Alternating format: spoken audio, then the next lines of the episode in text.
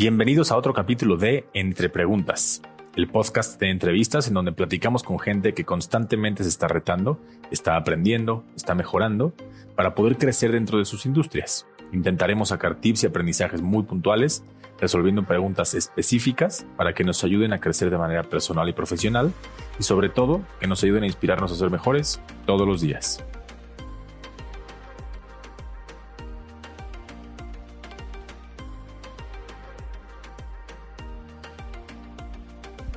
Hoy estamos con Roberto Flores, comediante, estandopero, actor y escritor. A pesar de que Roberto vive en un mundo lleno de comedia y de risas, quiero hablar con él sobre un tema importante que es la salud mental. Roberto es una persona que abiertamente platica sus experiencias sobre sus terapias y quisiera compartirles algo de lo que yo he aprendido de él y algunos tips que nos va a dar para entender la importancia de la salud mental. Así que vamos con él para escuchar su punto de vista.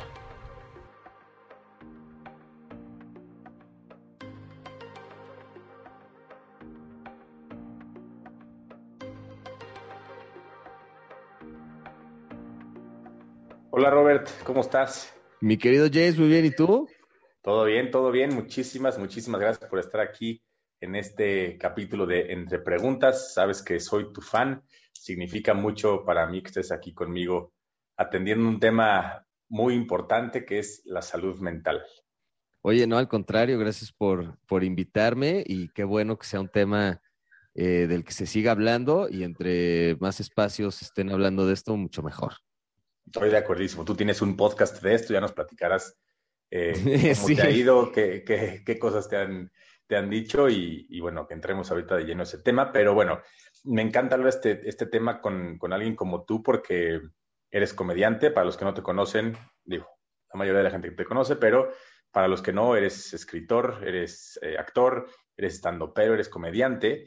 Y eh, seguramente vives el tabú de que eres a toda madre y de que siempre eres chistoso y de que vives feliz, ¿no? Me imagino que, que, lo, has, que lo has vivido, que tú no necesitarías. Sí. No, atender. por lo menos, no, claro, pero por lo menos siempre la pregunta es, oye, tú eras el chistoso de tu grupo de amigos, eras el chistoso del salón, y yo así como de, no, nunca, o sea, sí recuerdo ser sarcástico, sí recuerdo que, que era yo como, digamos, jodón en ese sentido, pero, pero nunca fui el, el que, que, digo, tú y yo compartimos muchos amigos en común y sabemos que son otros los que siempre nos están, los que, los que nos traen cagados de risa. Entonces, empezando por ahí, eh, la respuesta siempre es no. Yo nunca fui el, el, el, chistosito, ni el payaso, ni el alma de la fiesta, ni mucho menos. Al Exacto. contrario. Este, sí, al contrario. Sí, me, digo, me imagino que has, has, vivido el tabú, ah, y hablando específicamente de, salud mental, has vivido el tabú de, pues tú que eres el chistoso, este, seguramente vives a todo dar y no, no necesitas este, ni hablar con psicólogos ni nada. Y me imagino que no, no hay nada que se aleje más de eso, ¿no? No, bueno, claro, yo creo que parte, por eso se dice que la comedia nace, eh, tragedia más tiempo es igual a comedia. Entonces, parte de esa tragedia, pues obviamente es eh, lo que nos pasa en la vida y por eso mucho del stand-up y de la comedia que, que, por lo menos yo hago o, escribo, eh, está basada mucho en experiencias personales y muchas son, eh, pues, no, no muy gratas, digamos. Este habla uno desde lugares que, que a lo mejor quiere uno sanar y por eso la risa es buena para eso, porque te da una, eh, pues una oportunidad de, de, verlo desde otro lugar y pues si puedes reírte tú y hacer reír a los demás, pues qué mejor. Sí, de acuerdo. Siendo artista al final del día, pues creo que, creo que eh, algo que comparten la mayoría de los, de los artistas es eso, ¿no? Eh, un medio de comunicación, un medio de, de poder expresar todo lo que están sintiendo, que, generalmente quieren expresar esa parte negativa, llamémosle, viene a través de su arte, ¿no? Desde, desde canciones hasta películas, hasta este, pintura y en tu caso escribir eh, comedia y, como dices, la, la, risa. Sí, claro, yo creo que mucho viene de la hipersensibilidad que tenemos, digamos, en ese sentido. Siempre le buscamos pedo a todo. Eso es verdad. Siempre todo tiene que haber un conflicto, siempre todo tiene que ser un drama, todo tiene que ser este, un, eh, ¿cómo se dice? Un reto. Eh, entonces nos gusta, nos gusta eso. Entonces creo que, que, una manera de expresar todas esas eh, vueltas que le damos a las cosas en la cabeza, pues es a través de, como dices, diferentes tipos de arte. Y, pues sí, tenemos como que ese, eso en común. Sí, sí lo, sí lo creo. Sí, me acuerdo incluso que me recomendaste alguna vez un, capítulo de una entrevista que le hace Tim Ferriss a Seinfeld y justo habla de, este tema, ¿no? Como los comediantes en especial viven, viven mucho momentos de, bajoneos y, este y es algo con lo, algo de lo algo que expresan constantemente en sus en sus stand-ups, en sus escritos, este es algo que, que constantemente están manejando, ¿no? Viven viven depresiones muy seguido.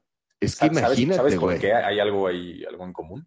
Pues mira, yo creo que es que es la verdad, es una, es una carrera para empezar muy larga. O sea, es, es, es, es ir construyendo. O sea, tú no empiezas esto subiéndote al escenario a hablar cinco minutos, porque es todo lo que te dan. O sea, no hay más. Tú no tienes derecho de hablar porque no eres nadie, güey.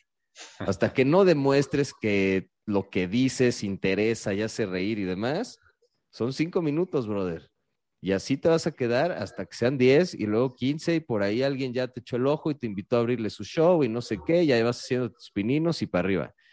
Pero es, es, es este, una, sí, una profesión que, que pega mucho, güey. Tú te subes todos los días, bueno, no todos los días, pero cada vez que te subes a un escenario con la intención de hacer reír, y de probar a lo mejor un chiste nuevo o demás. Y si no funciona, güey, es un silencio sepulcral que te hace cuestionarte absolutamente todas las decisiones que has tomado en tu vida para estar ahí parado, güey. Entonces, este, sí es muy difícil. Cuando la gente se ríe y cuando todo sale bien, es muy gratificante. Eso sí, es una adrenalina eh, que creo que fue Seinfeld también el que la comparó y que decía que el escenario y las risas son la cocaína del comediante, güey. Y es verdad, es, es un rush impresionante cuando logras conectar y hacer reír, pero cuando no, sí puede ser muy difícil, güey, porque además te estás subiendo a hablar de cosas que a lo mejor te están costando trabajo hablar, güey, ya sabes, estás hablando de un tema, a lo mejor yo, por ejemplo, tengo, este, hablo de repente de, de depresión o de este tipo de cosas, entonces estás, estás abriéndote de alguna forma, estás tratando de hacer comedia a través del dolor y si no lo comunicas bien, también la gente lo puede interpretar como, güey, pobrecito, ya sabes, le está pasando mal y no me debo de reír de esto, o sea, como que siento que si me río le voy a hacer más daño, güey, y tú estás como de, no, güey, por favor ríanse porque es lo que necesito, güey. Entonces, es este, es, siempre es ese como, como encontrar ese punto de conexión es lo que realmente es, es gratificante, pero, pero sí, como te digo, es, es, es una constante, es lo mismo con escribir, güey, tratar de vender una serie, este, vender un podcast, etcétera. Es, es mucho de convencer a una persona de, que le gusten tus ideas, güey. Porque muchas veces pues, no tienes tú la lana para producir algo tan grande como una serie y necesitas que alguien la compre, güey. Entonces estás tratando de convencer a alguien de que tu idea está divertida, de que está padre, güey, de que piensas bonito, ¿me entiendes?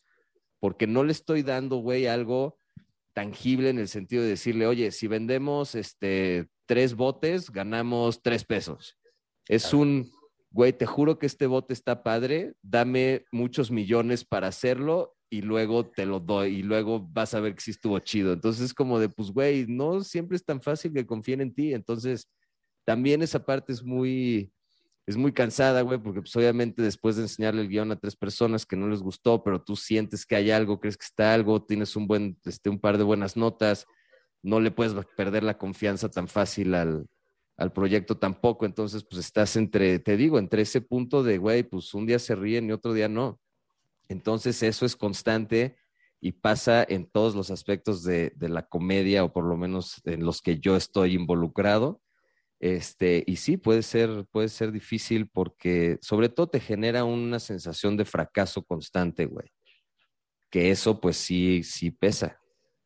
Va pesando hasta que dices, güey, pues ya, creo que incluso aquí, o sea, justo ese es el tema específico en donde, se junta, eh, creo que tu carrera junto con todas las demás, ¿no? Si eres emprendedor, si eres empleado, no importa, como que eh, ese, esa tolerancia al fracaso tú la vives muy, muy constante, ¿no? Eh, desde, desde shows y stand-ups eh, donde pueden pasar 10 segundos donde la gente no se rió, hasta que alguien vea eh, tu, tu, guion o que vea lo que escribiste para X programa o para X serie o película o lo que sea, y que te rechacen una y otra vez hasta que alguien, hasta que alguien lo, lo viva. Eh, creo que a los emprendedores muchas veces les pasa lo mismo porque se enfrentan contra, pues de entrada, contra la gente más cercana que siempre que les pichas una idea o que les platicas, voy, voy a hacer tal negocio, todo el mundo le encuentra la parte negativa antes de encontrarle lo positivo, ¿no? Entonces, constantemente estamos viviendo cosas como híjole, está padre, pero esto, híjole, está bonito, pero esto. Entonces, eh, como que se vuelve también eh, una lucha constante contra ese, pues, contra esa sensación de fracaso todo el tiempo, ¿no?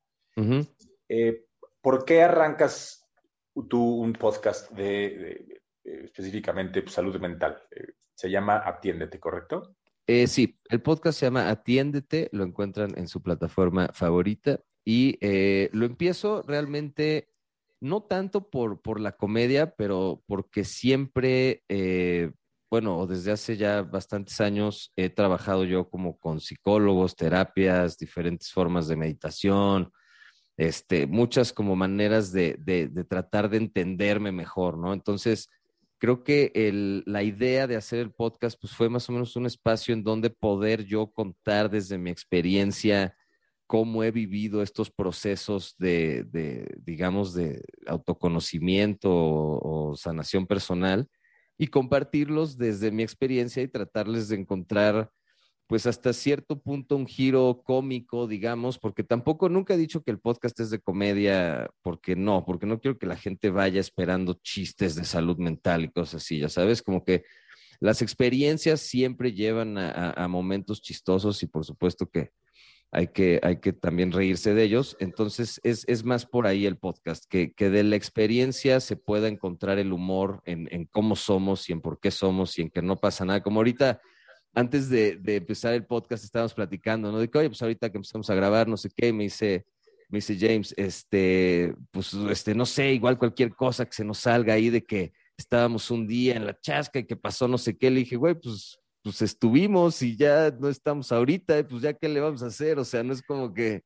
Sí, no, nos, queda, de otra más que, más que reírnos, ¿no? Ya pasó. Exacto, güey, entonces como que creo que para eso es el, el, podcast de Atiéndete, para, para que se den este tipo de, de anécdotas y, y, pues entender que pues somos bastante parecidos, más parecidos de lo que pensamos, güey, en ese sentido, como en el tema emocional, somos mucho más parecidos de lo que pensamos. Así muchos le estamos pasando, independientemente del rubro al que, al que se dedique cada quien. ¿eh? Creo que el tema, lo, lo, que decíamos ahorita, de sentir el fracaso, de sentir la presión, de sentir eh, que te estancas, de o sea, todo esto puede pasar en cualquier tipo de, carrera profesional. Entonces, las emociones que generan ese tipo de, momentos en, en, nuestra, nuestro desarrollo profesional son, son compartidos por, por mucha gente. Entonces, poder tener un lugar en donde contarlo de una manera un poco más, eh, digamos, alivianada,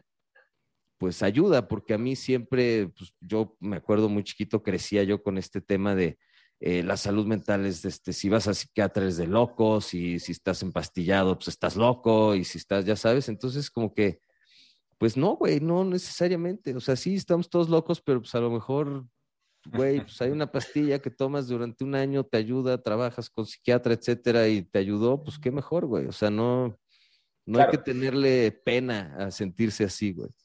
Creo que, hay, creo que hay dos puntos importantes ahí. La primera es un poco la desinformación, ¿no? Creer que, ir al psicólogo y al psiquiatra es de locos y que tomarte una pastilla está mal.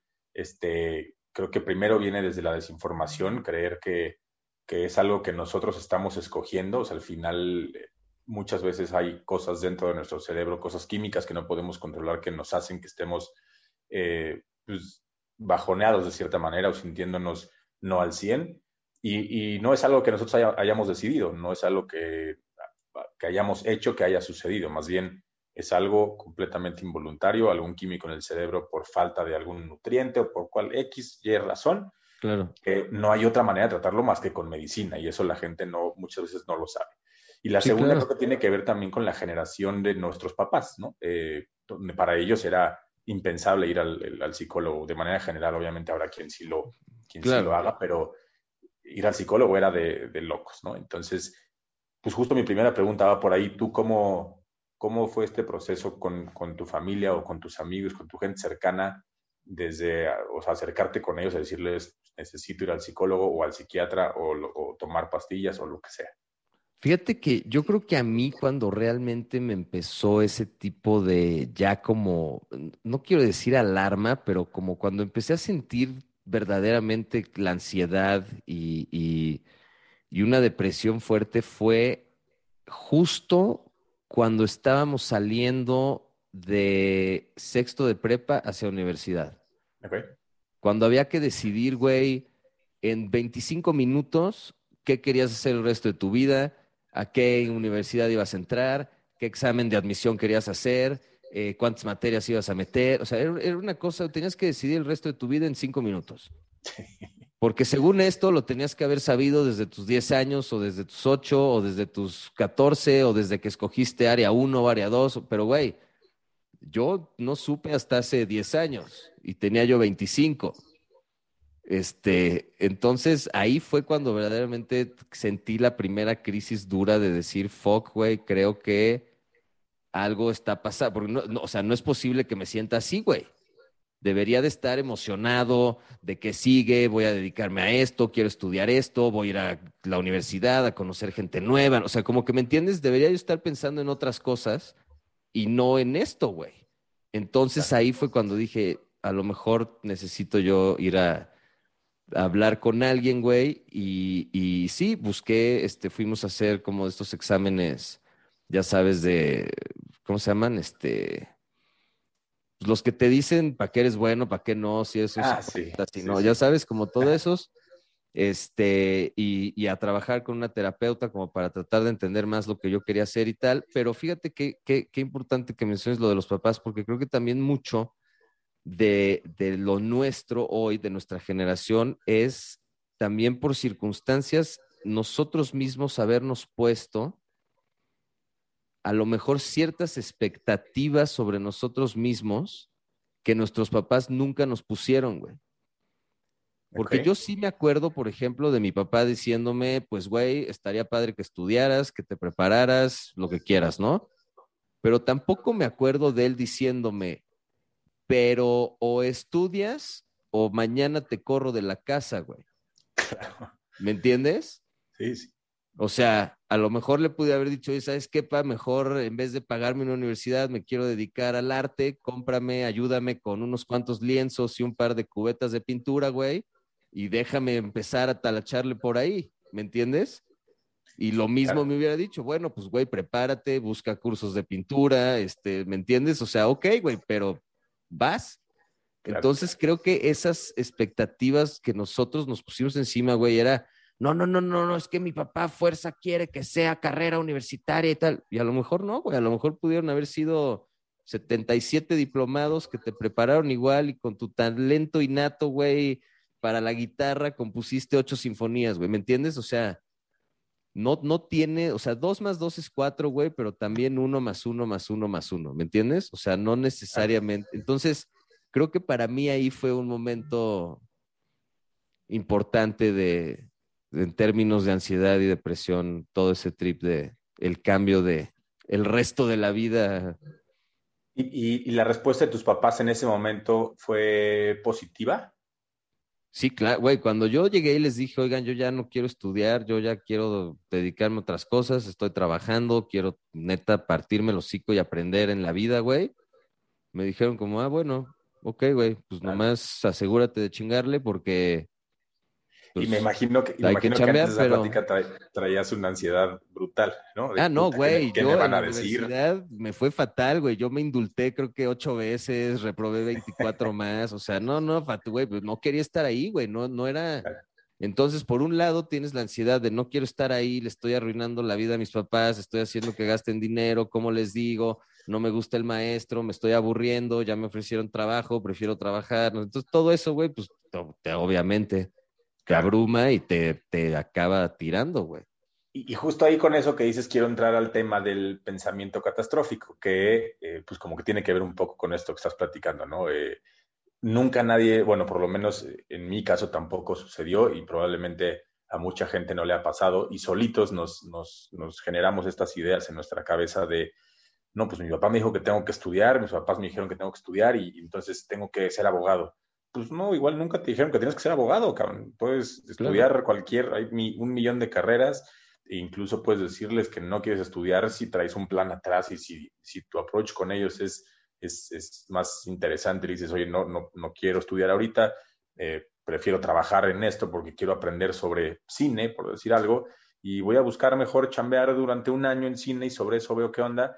Seguramente la respuesta de tus papás va a ser, va a ser positiva, pero nosotros solitos nos autosaboteamos y ni siquiera nos atrevemos a tener esa plática porque asumimos que va a ser una catástrofe esa conversación. Exacto. Imagínate ahorita las niñas estas de 13 años, güey, que ganaron la Olimpiada en el skate. Sí. Las, las patinetas estas, güey. A los tres, quién sabe, güey, siquiera se acaben prepa, no sé, güey. Pero ya tienen perfectamente definido, güey, que su vida es el deporte, güey. ¿Me entiendes? Ya no se lo cuestionaron más que hace dos años, que la primera vez que subieron a la patineta hace tres años, güey, le pensaron, les gustó y ya, se dedicaron a eso siempre. Güey, la neta, qué envidia. Claro. Envidia, ¿no? Saber y, y encontrar tu don tan temprano y qué chingón. Pero, como dices, para los que no, muchas veces lo que dices, esas ideas, güey, que, que, si mi papá me dijo, que si yo pienso que me dijo, que si tal, son las que justo nos auto, a, la hora de autosabotearnos, son las que nos vienen en mente, güey. Porque tú dices, a ver, ¿sabes qué? No, yo lo que quiero hacer es salirme de la carrera, pedir 100 mil pesos en el banco y poner mi puesto de tortas porque sé que esto después va a ser una franquicia multimillonaria, güey. Claro pero es que mi papá me dijo que sin un papelito el banco nunca me va a prestar dinero y entonces si no tengo universidad y entonces tengo que primero tener un trabajo y luego con ese trabajo ahorrar y luego de ese ahorro invertir para mis tortas y ya pasaron 10 años, güey, y dices, puta, güey, perdí mucho tiempo. Yo el otro día le estaba diciendo eso a mi psiquiatra, le decía, yo lo que a mí de repente me cuesta es que perdí mucho tiempo, güey pude haber empezado a hacer esto desde mucho antes, güey. Yo me acuerdo de estar escribiendo a mis 12, 13 años, güey. De haber tenido los pantalones de decirle a mis papás, no, quiero que me compren hojas en blanco, güey, y plumas, y se esperan y me aguantan y me mantienen hasta que venda mis primeras tres novelas. Ah, bueno, güey, pues entonces ahí sí yo creo que también ellos hubieran dicho, ah, pues como que este güey sabe qué quiere, y pues adelante, güey. Pero te digo, regresando a ese tema de la universidad, ahí yo 100% seguí estudiando porque mis papás me iban a decir qué tal. Entonces, ahí yo pues estaba de cierta forma saboteándome, güey, porque no estaba contento, no estaba siendo productivo, no me estaba, no estaba yo aprovechando la universidad. Entonces, pues solito te vas echando tierra encima, güey, que podrías quitarte muy fácil diciendo, oigan, ¿saben qué? Tengo que ser honesto conmigo mismo y yo lo que quiero perseguir y lo que quiero este, tratar de, hacer una carrera es esto, y pues espero que me apoyen, y si no, pues güey, veo cómo chingados me las arreglo. ¿No? Porque 100 mil pesos, pues sí te los prestan, güey, ¿no? O sea, tampoco. Sí, tampoco, o sea, si están dispuestos a pagarte una carrera, pues creo que la, propuesta no, es este. güey, el otro día justo platicaba yo con mi papá de, de así de broma y le decía, si yo te hubiera dicho todo esto antes, así como de, güey, la neta, no me pagues una carrera, no hay pedo, no pasa nada, nomás réntame un depa un año y déjame ver qué pedo, me, hubiera, me dijo, güey, verga, feliz, feliz, me hubiera costado nada y listo, bye. Claro. Y yo así de, ah, carajo, güey, entonces sí, pues, pendejo. lo único que necesitabas era preguntar.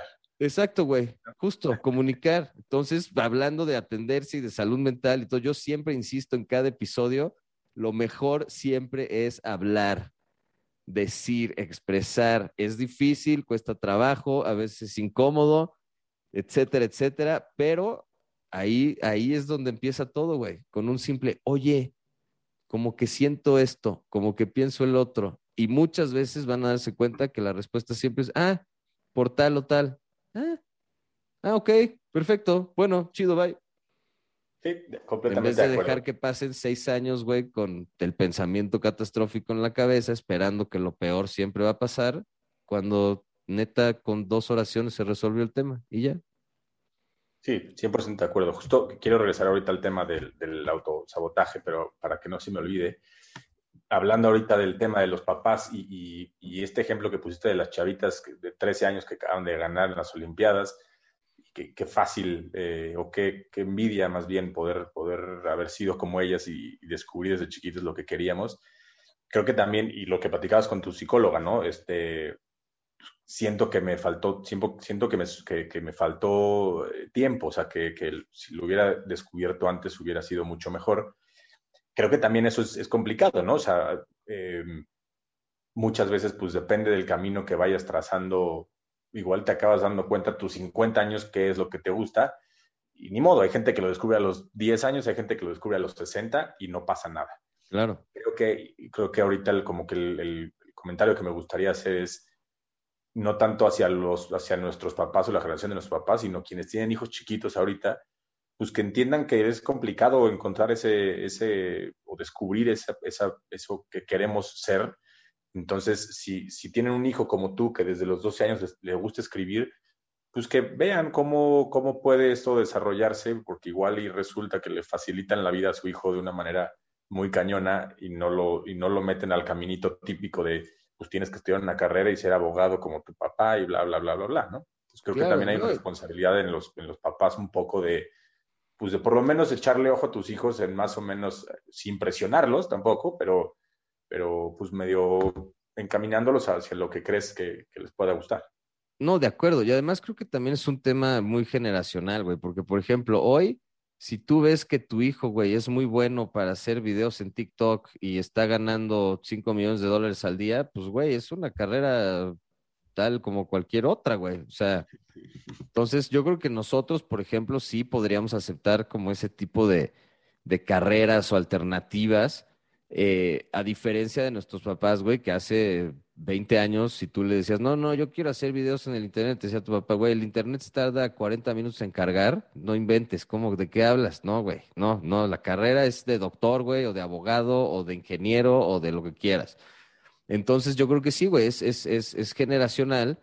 Y, y, como yo tengo amigos, güey, que, que sus hijos ya tienen mucho el formato como de, por ejemplo, le van a mandar un video a sus abuelos y ya ponen el celular en el recargado, en los libros, junto a la pared, no sé qué, y se paran y hola, bienvenido, yo soy fulanito, este es mi cuarto, no sé qué, no sé qué, o sea, ya como, como en formato hasta blog, güey, ya sabes, como formato YouTube, entonces como que, pues sí, todas, todas estas cosas son, son, eh, pues sí, nuevas maneras de, de, hacer una carrera, güey, entonces creo que sí hay que estar abierto a que, pues, los que tengamos hijos en un futuro apoyemos ese tipo de de cosas y sobre todo que vamos a tener mucho más acceso a conocerlas, güey. Entonces, no van a ser extrañas para nosotros, vamos a conocer casos similares de éxito de esas cosas y así como eh, cuando pues, tú querías ser doctor, güey, pues tu papá te apoyaba y te compraba el juego de operando, pues a lo mejor para los que quieran ser youtubers les compran un juego de luces, güey, y con eso los ayuda, no sé. Sí, sí, estoy de acuerdo. Este, pues sí. Oye, y ahorita eh, eh, intentando como empatar estos temas, eh, hablando de, pues, este pensamiento limitante, de la tolerancia al fracaso, pensamiento catastrófico, autosabotaje, ¿qué, ¿qué te funcionó a ti? ¿Qué te sirvió? Digo, en general sé que, ir, a, terapia, pero ¿qué te ha ayudado a ti de manera específica para poder controlar o para poder afrontar mejor esta pues, tolerancia a la, frustración? Bueno, yo tolerancia a la frustración sigo teniendo poca. Este, pero se está, se está trabajando. No, la, verdad es que, eh, pues mira, son desde cosas muy sencillas como neta identificar y respirar, porque neta sí la respiración hace un paro. Cuando te concentres en tu respiración, te juro que se te olvida absolutamente todo. O sea, esos 20 segundos más que necesitas para llegar corriendo al baño, si te concentras en tu respiración, te lo juro que aguantas, güey. O sea, es, es, es, eh, la respiración tiene un poder importante en, controlar los nervios, güey, y que el cuerpo se serene. Entonces, la respiración, 100%. Dos, eh, yo creo que la autoestima, trabajar en la autoestima, porque mucho del autosabotaje, del pensamiento catastrófico en términos laborales y profesionales, digamos, eh, creo que viene de la duda, del juicio, de, de, darte latigazos de más, güey, cuando no pasó nada. Cuando... Algo que es súper común en los, en los emprendedores es, eh, híjole, nadie me va a voltear a ver, este, no me van a escuchar, mi idea no es tan buena, eh, solito estás pensando en pues, yo qué tengo que decir, yo quién soy para decir estas cosas, ¿no? Exactamente, güey. ¿Tiene valor lo que estoy diciendo? No. ¿Quién va a querer saber de esto? Qué hueva, fui redundante, ya hablé de esto antes, no sé qué. O sea, es como de, güey, no, o sea, pero no importa. Ahorita todo es tan efímero, güey, que neta, un video, una foto, un tweet, un comentario. Hay gente, güey, que la caga monumentalmente Dos días después sube un tweet con una disculpa y sigue su vida como si nada, güey. Y tú así en tu casa y dudando si subes un tweet o no, güey. Dices como de, oye, güey, no es posible que, ¿cómo decían esto de, de, no, o sea, te están ganando los pendejos con iniciativa, güey. ¿No? O sea, como de, ¿por qué, güey? ¿Por qué eres tú el que se está quedando callado? ¿Por qué eres tú el que está dudando? ¿Por qué eres tú el, tú el que piensa que sus ideas no tienen valor? cuando estás viendo que alguien está diciendo flagrantemente, el COVID no existe. Y tú, dudando de tu opinión, ¿no, güey? O de tus valores, o de tu, o sea, entonces, este, creo que mucho viene de ahí, güey, de, de, de, la duda, ciertamente. De trabajar en este, la autoestima. Trabajar en la autoestima, güey, para que precisamente sí creas que tus ideas tienen valor, sí creas que tus palabras tienen valor, etcétera. Entonces, reforzar eso es muy importante, güey, porque te quita, te quita mucho el peso de la ansiedad, güey. Te quita la duda, te genera pensamientos. Los pensamientos te generan la ansiedad, güey. Entonces, si estás tranquilo con lo que estás haciendo, no se genera nada de eso.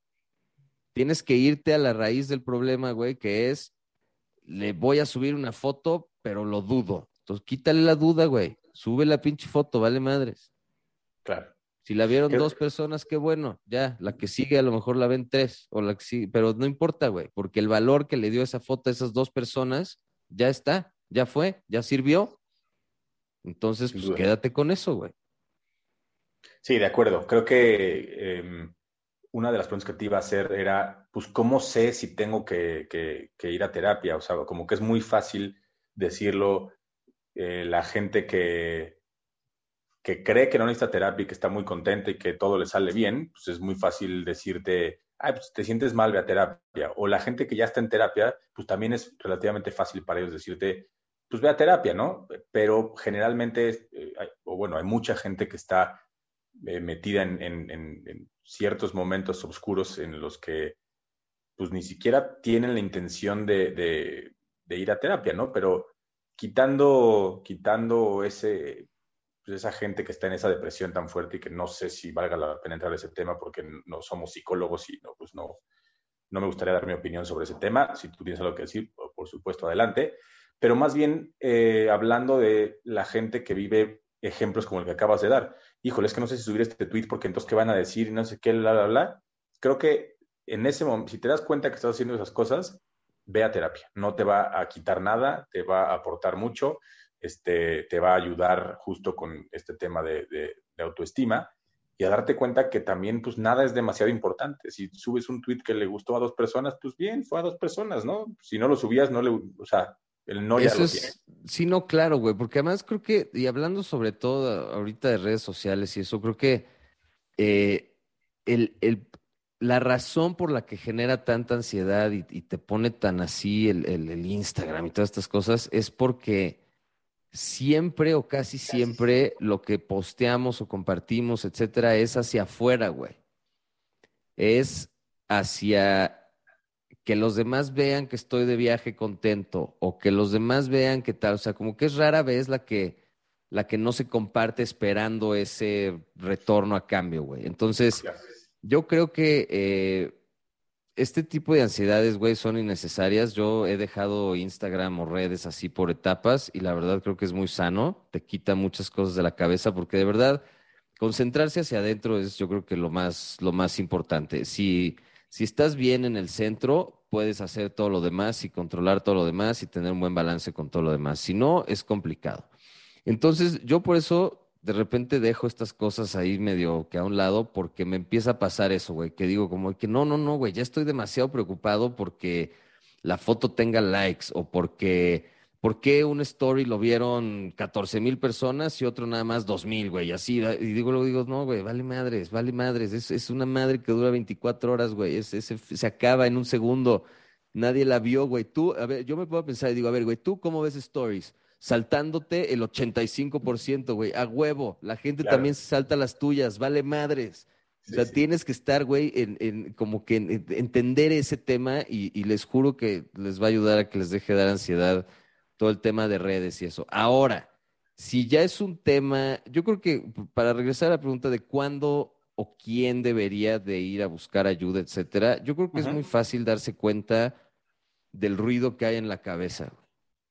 Es muy fácil darse cuenta, digo, es, es, difícil, pero en el sentido este, de, de, de saber, es muy fácil hacerse pendejo y decir, ay, sí, no, a mí no me pasa nada tal. Pero luego, luego sabes cuando dices, güey, sí me estoy enojando por nada, o sí estoy nomás de berrinche, o sí estoy nomás ansioso porque me preocupa tal cosa, o sí. Entonces, yo creo que cuando ya el ruido es demasiado y cuando de verdad sí hay, eh, por ejemplo, esta sensación de, de estancamiento, llevo mucho tiempo sintiendo que no avanzo, no sé si valgo la pena, ya empiezo a dudar si mi esposa me quiere, este, ya empiezo a dudar si mis hijos me ven como un buen ejemplo, ya, o sea, ya ahí ya es cuando ya está pesando en ti la situación, güey, porque ya te está afectando a la persona que eres, porque a lo mejor tú eras muy alegre, güey, siempre tus hijos te veían, eras el papá, mejor papá del mundo, la chica, entonces tú, a lo mejor eso, eso lo siguen viendo igual, güey, pero cuando tú pierdes esa percepción de ti mismo o de tu valor o de lo que tú eres, o cuando tú ya te empiezas a sentir como que ya no estás del todo, digamos, ya no eres de valor en algún sentido, no importa cuál. Creo que ahí hay que buscar ayuda, güey, porque sí es, eh, es muy fácil creérsela, porque la cabeza, güey, cuando la dejas volar, en 25 minutos te convence de algo y ya valió. Entonces, antes de que se vuelva algo que neta se te clave y se vuelva una fobia permanente y entonces ya es algo que se vuelve cada vez más este, presente y se agravia y cada vez el pensamiento es mucho peor, etcétera.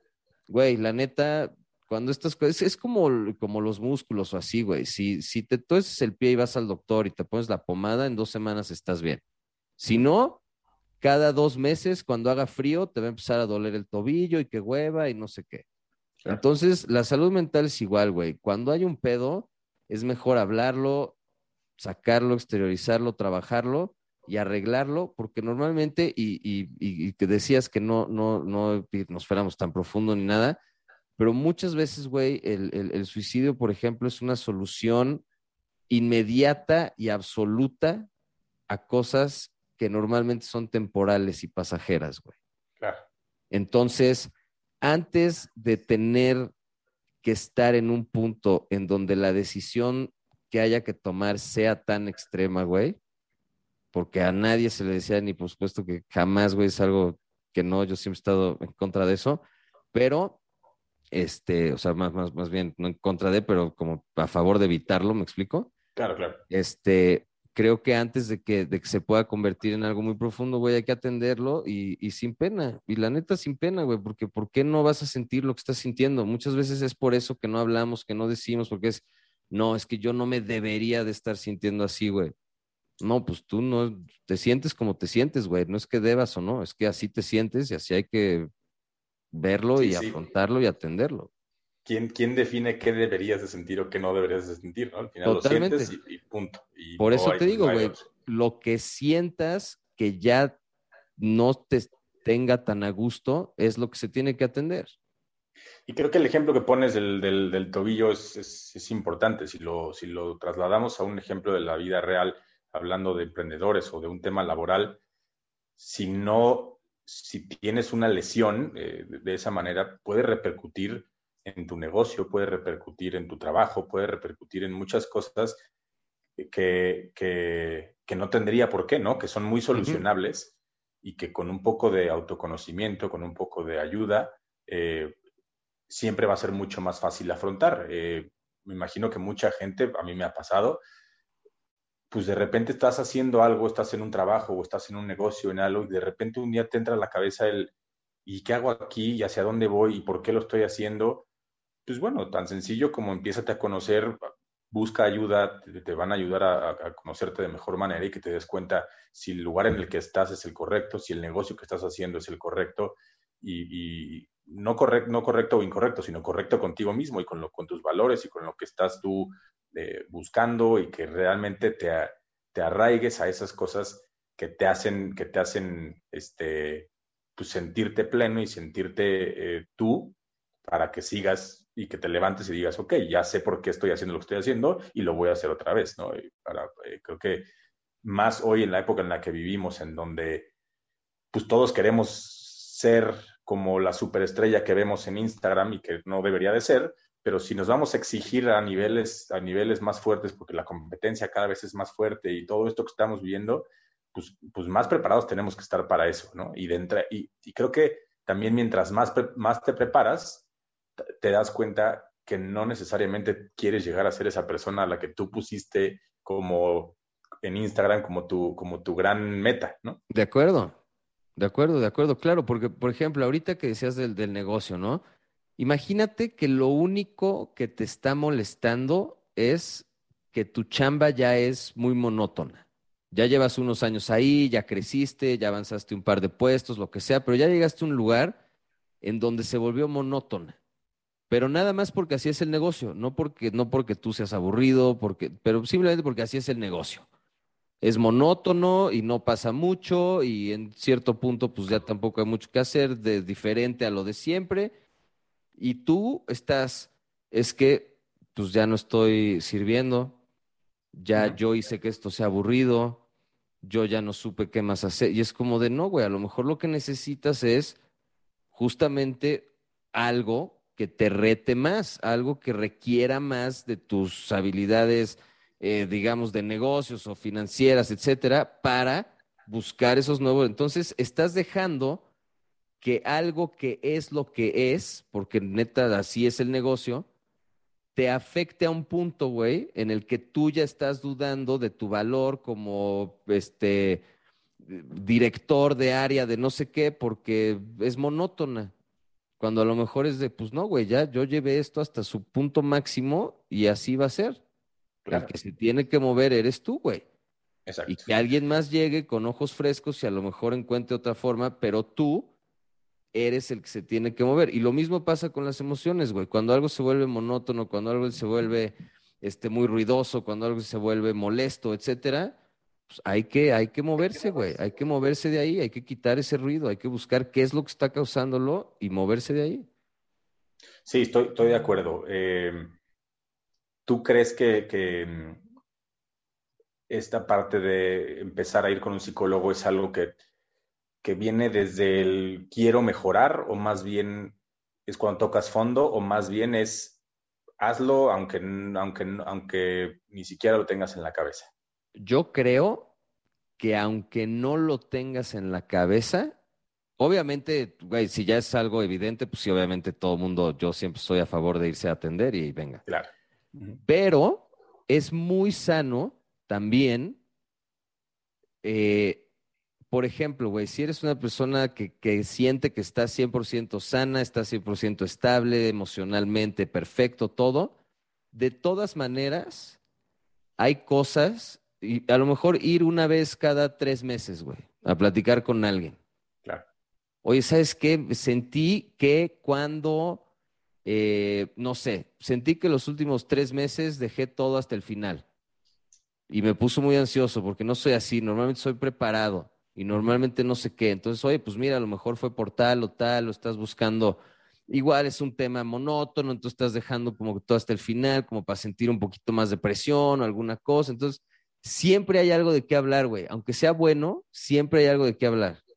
Entonces, sí, sí, sí pueden ir, eh, aunque no crean que lo necesiten, siempre hay algo de qué hablar. Pues eso sí estoy 100% seguro. Sí, estoy de acuerdo. Creo que hay, creo que hay un, como que los emprendedores generalmente hablan de eh, pues, estarse retando constantemente y de estarse sacando de su zona de confort creo que esta es una excelente manera de hacerlo, como tú dices, igual y una vez cada dos o tres meses, este, para atender, aunque, aunque parezca el problema más eh, insignificante de todos, pues por lo que entiendo no existen problemas insignificantes, cada quien tiene vidas diferentes y cada problema eh, se debería de atender de la misma manera. Entonces puede ser como tú acabas de decir, igual y, híjole, llevo dos meses en donde, híjole, no me levanto todos los días a hacer ejercicio y ando un poco desmotivado y pues quiero ver qué traigo, punto. Así es sencillo. Claro, güey. Y, descubres una cosita que la cambies tantito y listo, ¿no? Sí, eh, güey, hasta preguntas, la neta, muy básicas, como de, oye, pues estamos pensando, este, tener, no sé, otro bebé, güey. Pero pues yo ahorita, la neta, la chamba, no sé qué, yo preferiría mejor quedarnos con el que tenemos. No sé, siempre hay algo de qué hablar, güey. O sea, siempre tu hijo te pregunta algo, güey, de algún tema raro, alguna cosa que no sepas, tal, pues ahí está tu psicólogo y le preguntas, oye, pues ¿cómo abordaría esto con él? No quiero que tenga, no me gustaría darle tal idea, ¿cómo lo puedo abordar? O sea, siempre hay algo de qué hablar, güey. La neta sí, sí lo recomiendo como algo, pues, güey, si la gente va al gimnasio. Exacto pues vayan de repente al psicólogo, güey. Yo también voy tres veces al año al gimnasio, pero pues voy, güey. Ya sabes, o sea, pero pues voy, salgo a correr dos semanas muy comprometido y luego pasan tres meses, pero pues ahí hay que de repente hay que, pues güey, un check-up, ¿no? Un check-up y veamos cómo estamos y siempre hay algo de que descubrir, que trabajar, que, explorar, entonces pues nunca sobra. Estoy de acuerdo. Creo que como para cerrar la plática hay, hay un tema ahí importante en donde la gente se siente, a la gente le da miedo sentirse vulnerable porque parecería que lo que está viviendo es un defecto y ese defecto los hace parecer probablemente débiles ante los demás, ¿no? Ante sus familias, ante sus colaboradores, ante sus amigos. Eh, entonces, creo que no sé si a ti fue algo que te pasó en, en algún momento y dijiste, pues igual y soy más débil que los demás, o no sé si fue algo, algún, algún tema que, que, tenías en la cabeza, pero bueno, es algo, por lo que he leído, es algo, es algo común, ¿no? A la gente le da miedo la vulnerabilidad. No, claro, güey, porque nunca nadie se quiere mostrar que no puede, o que es el débil, o que fue el que se quedó atrás, o que, ¿me entiendes? Y eso es porque, güey, pues es también, y digo, no nos vamos a meter en temas así ya, güey, súper densos, pero pues tiene que ver mucho con con cómo nuestra generación y las generaciones pasadas han crecido y cómo creció la economía y cómo creció todo el tema del capitalismo y cómo consumimos cosas. Y, o sea, yo creo que ya, güey, nos podríamos ir a algo muy, muy, ya digo, muy profundo y muy denso, estoy de Muchas vertientes, yo creo, pero eh, pues si lo pudiéramos resumir, creo que es, pues yo diría que lo importante es encontrar el valor que tiene cada quien, personal, y entender que ese valor aporta mucho en lo profesional, en lo emocional, en lo familiar, en lo todo. Entonces, trabajar desde el valor propio y entender que eso va a tener valor en las cosas que hagamos, porque si no, si este, pues te bajoneas y te sientes inútil e inservible y que no aportas y pues eso lleva a muchas consecuencias que, pues nomás sí te hacen perder el tiempo porque sí te llevan a, ay, es que, güey, puedes estar tres días en la cama, claro. nomás por darle vueltas a las cosas. Entonces, eh, pues yo creo que no vale la pena. Em, y pues no, trabajar a partir del valor propio, creérsela creérsela y este, ¿cómo se llama? Siempre nos dijeron este que el es de débil, es de qué, es de Ah, güey, no me acuerdo del dicho, pero es esta cosa como de que no es de débiles callar, sino es, no sé, güey, pero es más bien como que la debilidad nunca va a ser guardar silencio, güey. Ok. Es un tema así. Entonces, siempre entender que no hay pedo, todo el mundo se ha sentido igual o peor que nosotros alguna vez y güey, no es este para nada para sentirse mal o avergonzado o menos o nada. Porque eso es lo que pesa y eso es lo que te desvaloriza y te lleva Sí, al contrario, creo que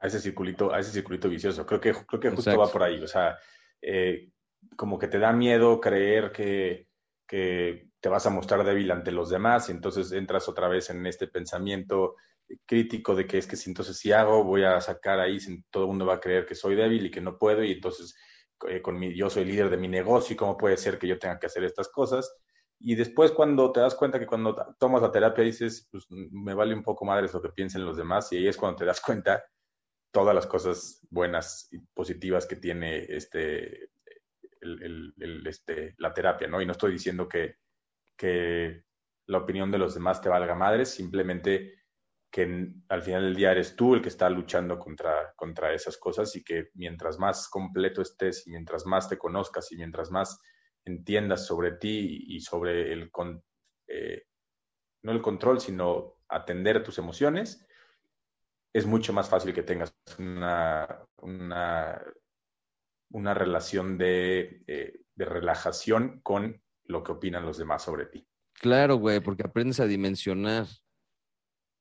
Entonces, lo que no tiene por qué ser tan grande no es tan grande, güey. Claro. Y ya, y con eso te alivianas la vida tres mil por ciento. Lo garantizo, se los garantizo. Estoy de, estoy de, acuerdísimo, mi Robert, te agradezco muchísimo. Les recomiendo mucho que escuchen el podcast de Roberto Flores, mejor conocido como Rob, tal cual, que está en todas las plataformas, imagino, ¿va? Spotify. Eh, sí, Spotify y Apple y creo que no me acuerdo otra, pero está en esas tres. Pero las principales, digamos que ahí los está encuentra.